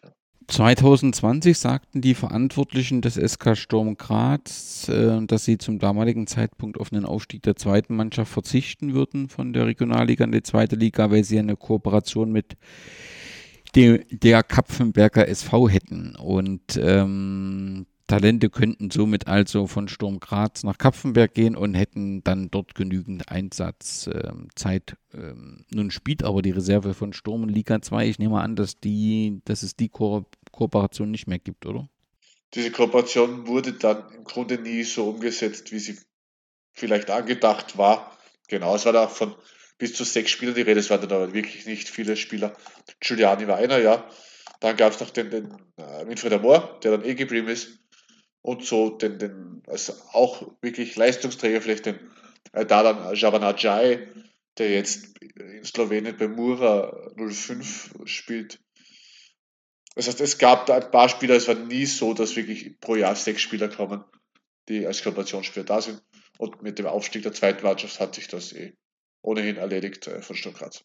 Bei dem Trainer der KSV hat man das schon, dass den Namen Grigoric zu den Spielern haben wir das noch nicht besprochen. Michael Grigoric war 15 Jahre und 361 Tage alt, als er für die KSV Geschichte schrieb und nach seiner Einwechslung gegen die Wiener Austria traf und zum jüngsten Bundesliga-Torschützen äh, avancierte. Ähm, ist er so ein Held der Region oder jemand, der auf jeden Fall ja, für Kapfenberg steht. Denn hat, glaube ich, sogar in Kapfenberg sein Abitur gemacht. Wir haben uns vor zwei Wochen wieder getroffen in Kapfenberg, in seiner alten Schule. War, war sehr nett. War damals natürlich eine unglaubliche Geschichte, dass du eingewechselt wirst, vielleicht auch unter dem einen oder anderen Pfiff der Zuseher, weil du natürlich als, als Sohn des Trainers vielleicht ein schwieriges Standing hast. Dann machst du diese Chance rein am zweiten Pfosten und der Rest ist Geschichte. Also er hat ja eine sehr erfolgreiche Laufbahn zurückgelegt, ist bei Freiburg wirklich ganz nah dran an den Champions League Plätzen im Nationalteam gesetzt. Also ich glaube, da gibt es keine Zweifel, dass er seinen Weg gemacht hat. Vielleicht auch mit dem einen oder anderen lernen aber nicht jede Saison in Deutschland äh, perfekt war, aber er hat sich das sehr, sehr gut entwickelt, auch mental. Also ich habe da mit ihm, getroffen kürzlich und schon sagen, er hat äh, da wirklich eine sehr gute Laufbahn zurückgelegt. Aber er war halt in Kapfenberg jetzt nicht so lange, dass man da so eine große Verbindung ich, zwischen ihm und der Stadt hat. Er ist ja auch kein Kapfenberger. Er ist aus dem Grazer Raum. Ist jetzt eh gerade wieder auf Heimatbesuch, ist morgen in der Region für ein Testspiel auch. Oder für ein, ein Benefizspiel, sagen wir so. Und aber natürlich die, die Geschichte, da mit 15 äh, Jahren und 361 Tagen das Tor zu machen oder am nächsten Tag da wieder in die Schule gehst, ist äh, einmalig, wird es so schnell nicht mehr geben. Und ich gesagt, seine Laufbahn spricht absolut äh, für ihn. Unsere Wege haben sich immer wieder mal gekreuzt, auch in der Fahrschule zum Beispiel. Also ja, äh, war für ihn eine herausragende Geschichte. Damals hat ihm dann den Wechsel nach Hoffenheim ermöglicht. Und von dort ging es dann eh, man die Liste an Vereinen spricht eh für sich, mit, mit St. Pauli, mit Bochum, Hamburger SV, Augsburg, Schalke und jetzt eben wirklich sehr erfolgreich bei, bei Freiburg war und der Christian Streich natürlich auch ein einen tollen Trainer hat, wo er sich nochmal entwickeln kann. Und er ist jetzt ja, 29 Jahre, also hat er noch einige Jahre vor sich. Aber natürlich so von den Spielern her, die aus Kapfenberger aus den Sprung geschafft haben, ja, natürlich der, der Name, der heraussticht. Wen wir immer mal erwähnt haben, ist Erwin Fuchs. Er ist seit April 2012 Präsident ähm, der Sportvereinigung. Das klingt nach einem sehr beeindruckenden Engagement und einer sehr hohen Identifikation mit dem Fußballverein. Wer ist denn Erwin Fuchs? Ja, Erwin Fuchs ist sicherlich eine prägende Figur, der seit über 25 Jahren an der Spitze des Vereins steht. Da hat es immer wieder andere Funktionen gegeben, aber jetzt seit über 25 Jahren an der Vereinsspitze. Ich weiß nicht, 1997 ist richtig im Kopf habe, ja. Der einfach auch sehr viel Leidenschaft hineinsteckt, ohne den es den Fußball dieser Form wahrscheinlich auch nicht geben würde. Ist ein Unternehmer, ein sehr gut vernetzter Unternehmer, der auch ein eigenes Unternehmen hat im Bereich äh, Installation, äh, Bäder, Bäderstudien in diesem Bereich und sicherlich auch immer wieder mal eingesprungen ist, wenn es wirtschaftlich notwendig war. Wenn ich in die Fankurve schaue, der KSV, dann ist es dann in den vergangenen Jahren etwas stiller geworden. Also so die Geschichte schreibt, dass es mal verschiedene Gruppen gab. Es gab mal Retz 03, es gab mal ein KSV-Kommando Nord und so ein bisschen übrig geblieben habe ich so das Gefühl, sind die Grauen Falken noch, die auch eine Internetseite haben, die da regelmäßig was posten. Also wo man merkt, da ist noch eine Aktivität da, aber insgesamt hat man das Gefühl, dass in Kapfenberg die Kurve so ein wenig einschläft. Trifft das allgemein auf das Zuschauerinteresse zu? Man muss sagen, es gibt, zum Beispiel, auf Facebook gibt es Gruppen, wo die Fans sich untereinander austauschen, ja. Aber so die, die Anzahl der Fanclubs ist rückläufig, ja. Die Krautfalken sind ein, ein stabiler Faktor. Aber ja, es ist natürlich nicht einfach. Du hast rundherum viele Vereine, wo viele Fußballbegeisterte sich eher dem eigenen Heimatverein zuwenden. Vielleicht dann am Freitagabend äh, zu anderen Spielen gehen, nach Kindberg, nach Dörl, nach Bruck. Das ist alles direkt in der Nähe, ist alles so Landesliga, Oberliga, also vierte oder fünfte Liga. Hast du da auch schon ein gewisses Niveau auch zu sehen bekommst. Und ja, das Thema Zuseher in Kraftwerk immer eines sein, was man diskutieren kann und diskutieren muss.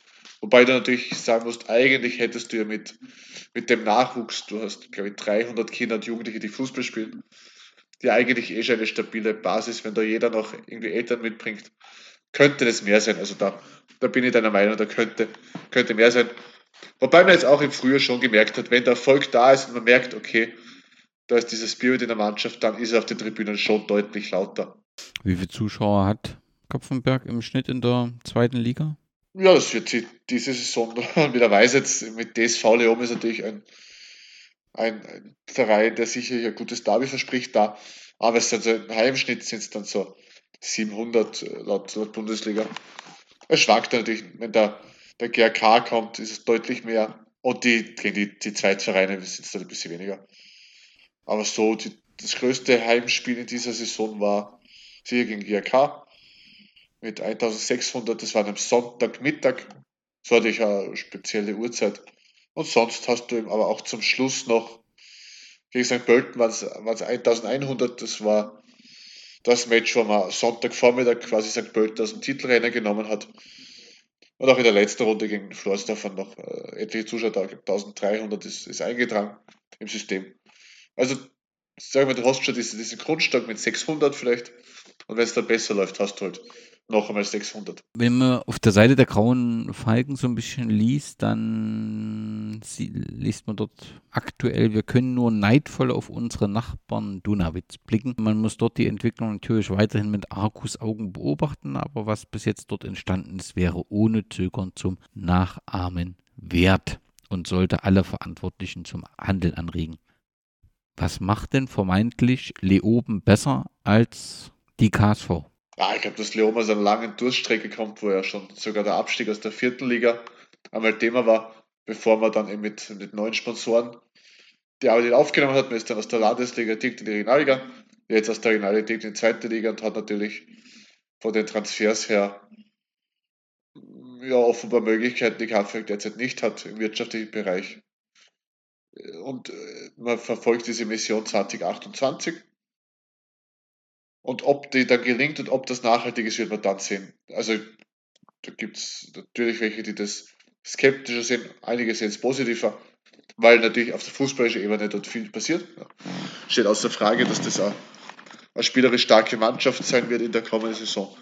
Und wie die wirtschaftlichen Komponenten entwickeln, das wird man, wird man dann sehen. Dann lass uns nochmal zur wirtschaftlichen Situation der KSV kommen. Gerade wenn es so um Vereinsnamen geht, äh, gibt es ja in, in, Österreich doch die ein oder andere spannende ähm, Entwicklung. Ich habe äh, gefunden, dass man mal SV Stadtwerke Kapfenberg hieß. Es gab auch mal KSV Böhler, um auf die Sponsorentätigkeit der Böhlerwerke hinzuweisen. Im Juli 2008 war die Investmentgruppe äh, Superfund Hauptsponsor des Vereins, weshalb die Mannschaft äh, KSV Superfund hieß. Gibt es weitere so besondere historische Namen, die dir noch in Erinnerung sind? Nein, also wirklich damals KSV Superfund war damals wirklich die Ausnahme, weil es eben auch eine Firma die jetzt nicht in Kapfenberg angesiedelt war. Stadtwerke und äh, Böhler waren natürlich historisch immer mit dem Verein äh, verbunden. Da war es dann eine logische Konsequenz, vielleicht da mal den Vereinsnamen dahingehend zu ändern. Aber im KSV Superfund war sicher eine einmalige, äh, oder eine einmalige im Sinne von, es ist einmal vorgekommen, eine Geschichte, die einmal vorgekommen ist. Und war damals wahrscheinlich auch eine Notwendigkeit, einfach nach dem Aufstieg frisches Geld zu lukrieren. Muss es als Superfund war damals im Fußball schon etabliert mit Pasching, die also ab den 2003er Jahr wirklich sehr erfolgreich den Weg nach oben gefunden haben. Und auch als Sponsor von Herbert Prohaska war er auch Superfund im Fußball schon etabliert. Im November 2022 war plötzlich der Name Mustafa El-Nimri in der Kronenzeitung sehr präsent. Der Ägypter ist Unternehmer, engagiert sich im Immobilienbereich und liebt den Fußball. 1990 wurde er eingebürgert, war, glaube ich, wohl als Aktiver sogar mal in Karpfenberg, hat er Fußball gespielt und ist aktuell als Geschäftsmann und Funktionär in Wien erfolgreich mit dem FC Moorwerk auch fußballerisch aktiv. Und da gab es die Gerüchte, dass äh, dieser Unternehmer ähm, in Kapfenberg einsteigen will. Ist, hat sich daraus was verdichtet oder ähm, hat sich das aufgelöst? Also es gab diesen einen Artikel, ja. Aber darüber hinaus ist mir, nichts bekannt. Ich muss auch sagen, dass jetzt das Hotel, da geht es ja um das Sporthotel, das im Stadion angesiedelt ist, einem Privaten gehört, einem, einem langjährigen Unternehmer mit Wurzeln in Kapfenberg. Und dass es aber auch zwischen diesem Hotel und dem Verein jetzt keine so enge Beziehung gibt. Also ist jetzt keine so gesehen Verbindung, dass man sage, okay, wenn man das eine übernimmt, übernimmt man auch das andere. Also dahingehend war ich auch davon selber überrascht. Und es wurde dahingehend auch nichts, mehr, mehr aufgebracht, ja. Man muss ja auch die Historie, auch dieses, dieses sehen. Kaffek hat ja Historie als, als Trainingslagerstätte mit Eis Roma und so weiter. Also ist natürlich auch eine, ein historisch gewachsenes Hotel. Wie ist denn die wirtschaftliche Situation der KSV? Muss man sich Sorgen machen oder finden sich lokale Lösungen, um den Fußball zu fördern? Ich glaube, solange der, der Erwin Fuchs am Ruder ist, muss man sich weniger Sorgen machen. Allerdings glaube ich schon, dass die, die Möglichkeit besteht, dass vielleicht äh, Unternehmen aus der Region sich stärker engagieren. Aber natürlich ist die wirtschaftliche Lage jetzt in allen Betrieben auch nicht so einfach. Also das kann man jetzt gerade einfordern. Aber natürlich von den, wie gesagt, es sind 15 Weltmarktführer in Kapfenberg beheimatet. Vielleicht ergibt sich da mal ja was. Was allerdings zu vernehmen ist, dass äh, Böhler in den letzten Jahren sich wieder ein bisschen mehr einbringt, gerade im Jugendbereich, was natürlich auch darum geht, Lehrlinge zu finden. Äh, Böhler ist ja auch darauf angewiesen, dass man einfach in diesem in diesem Kapfenberger Alltag auch präsent ist. Es gibt schon wieder Böhler Nachwuchsturniere und man ist meines Wissens auch bei den Nachwuchstrainern auf dem Polo-Shirt als, als Aufdruck um. Also da geht es dann eher weniger um den Profisport, sondern vor allem darum zu sagen, okay, man ist Teil des Kapfenberger Alltags, was ja natürlich auch bei diesem Employer Branding, wie es ja derzeit aller Mund ist, und bei der Suche nach Lehrlingen, glaube ich, auch ein, ein wichtiger Faktor ist. Also geht es jetzt weniger wirklich um, den, um Geld für den Profisport, sondern einfach um dazu sein, okay, die Präsenz in der, im Breitensport, im Nachwuchssport ja, zu verdichten. Ist mit dem ganz am Anfang angesprochenen Akademiestatus, der nun offiziell äh, ja, über der Akademie prangt, also die offizielle Zertifizierung durch den ÖFB, ist das ein, ein großer Schritt für den Verein zu sagen, also wir sichern den Nachwuchs und damit letztendlich auch ähm, ja eine gewisse Anzahl von Talenten, die auf jeden Fall auch äh, die KSV in Zukunft stärken werden? Ich glaube, das wird man jetzt in der ersten Saison nochmal sehen. Man muss das äh, ja differenziert betrachten. Prinzipiell gab es ja eine, eine Akademie, die halt nicht diesen Status hatte, die aber trotzdem seit 20 Jahren im Grunde kurz nach der Rückkehr in den Profifußball also sich etabliert hat, die eben jetzt in der, im Herrenfußball unterwegs sind, in der in der sechsten Liga, vor allem als quasi als reines Akademieteam. Und jetzt gibt es dann eben eine neue Struktur mit einer U18-Liga österreichweit, mit einer U16-Liga österreichweit, wo eben der KSV mit, dieser, mit diesem Nachwuchsleistungszentrum teilnimmt. das ja quasi die zweite Akademiestufe ist. Und es gibt auch weiterhin eben diese Mannschaft, die in der sechsthöchsten Spielklasse teilnimmt. Das heißt, man wird dann sehen, wie sich es wirklich entwickelt, ob das dann Auswirkungen darauf hat, welche Spieler kommen. Nach aktuellem Stand ist jetzt einmal, einmal so, wie es jetzt auch Schwamm hat, die gleiche Anzahl an Spielern, weil man eben vorher auch schon die dritte und vierte Kampfmannschaft mit ausschließlich mit Spielern aus der Akademie befüllt hat. Aber natürlich wächst dadurch österreichweit jetzt auch die Zahl dieser Akademien und Nachwuchsleistungszentren. Allein in der Steiermark hast du jetzt die Oststeiermark, wo Hartberg und Lafnitz was machen. Du hast jetzt Leoben. Du hast im Süden die, die Grazer Vereine. In der Akademie waren immer die Kärntner in Kapfenberg sehr stark präsent. Du hast in Kärnten jetzt Wolfsberg und Klagenfurt. Das heißt, da tut sich sehr viel.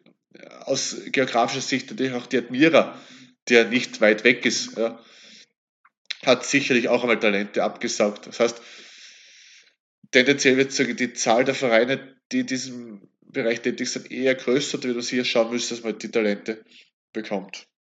Gleichzeitig hast du natürlich die, die Kampfmannschaft, wo du als junger Spieler schon Fuß fassen kannst, wie es aktuell der David Heidel überragend macht, der mit, mit 19 Jahren als Abwehrchef fungiert, jetzt erstmals im U21-Nationalteam war, der ist vor fünf Tagen erst 19 geworden. Du hast dann Lukas Weichhütter, der auch erst 19 ist. Also natürlich gibt es dann auch die Möglichkeit, in weiterer Folge den Sprung in die zweite Liga zu schaffen. Für David Heintl ist die zweite Liga sicherlich nicht das Limit, das Träume sagen.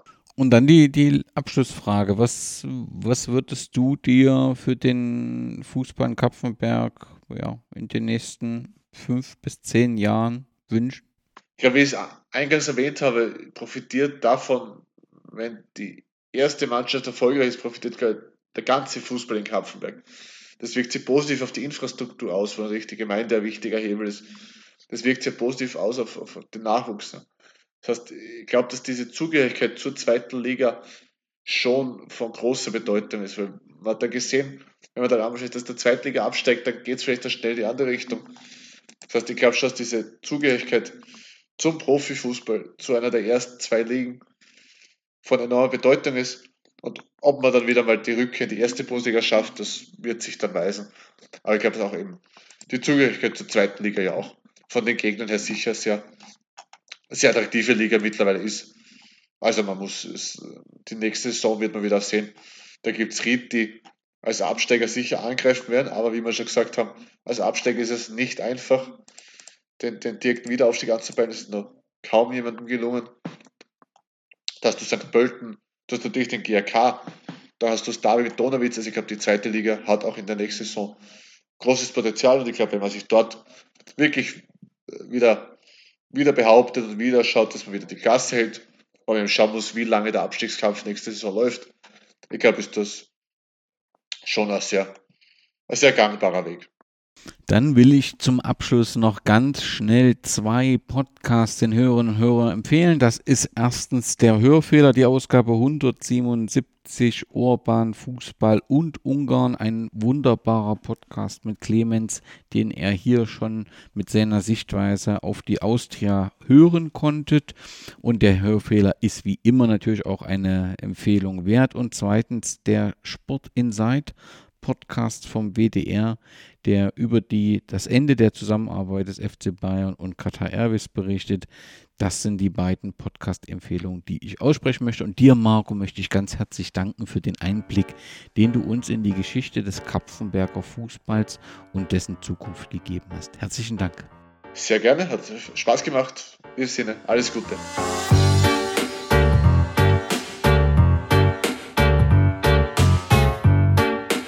Jetzt geht es um Überleben für einen Profibereich.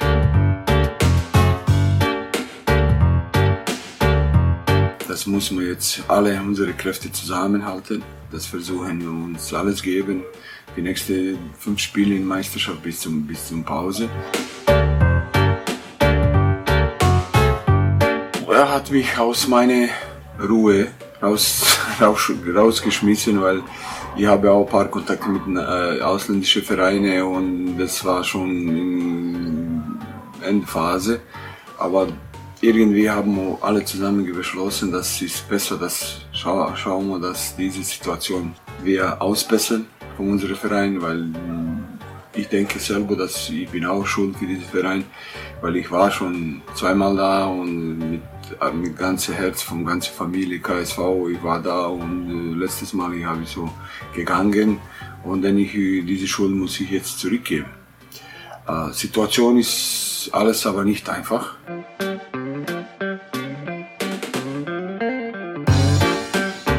Situation, wo kann man nicht mehr schön reden. Habe alle Interviews nach alle Spiele gesehen, das ist immer schön geredet, aber am Ende haben wir keine Punkte. Unsere Sache ist leer. Und dann jetzt muss man klar reden und ein bisschen härter.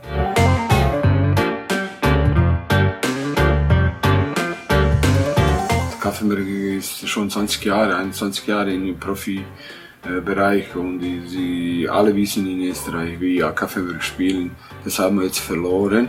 Jetzt müssen wir das so schnell wie möglich kriegen. Zweikämpfe und Laufen und Kämpfen, das, das muss sein am, am Platz. Da darf man uns nicht jetzt zurückziehen, sonst wir müssen nur nach vorne schauen und so, dass wir zurückkommen in unsere Spielart vom, vom letzten 20 Jahren. Das ist ein Weg und das müssen wir finden. Hoffe, dass die Leute kommen mehr, das hilft uns jetzt weiter und dass wir zusammen aus dieser Situation rauskommen. Weil äh, gibt es nicht viele Leute, die Fußball begeistert in Kampfenberg. Wir sind äh, ein paar sind Profi und alle ein paar sind in Fangruppe von Brauer Falken und so weiter. Dass sie einfach mehr am Stadion kommen und mehr ein bisschen pushen, diese Jungs. Und ich hoffe, dass sie vom Seite, vom Linie Seitenlinie kommen noch mehr Druck von mir und dass wir einfach gehen wir nach vorne, schauen wir nach vorne und gewinnen.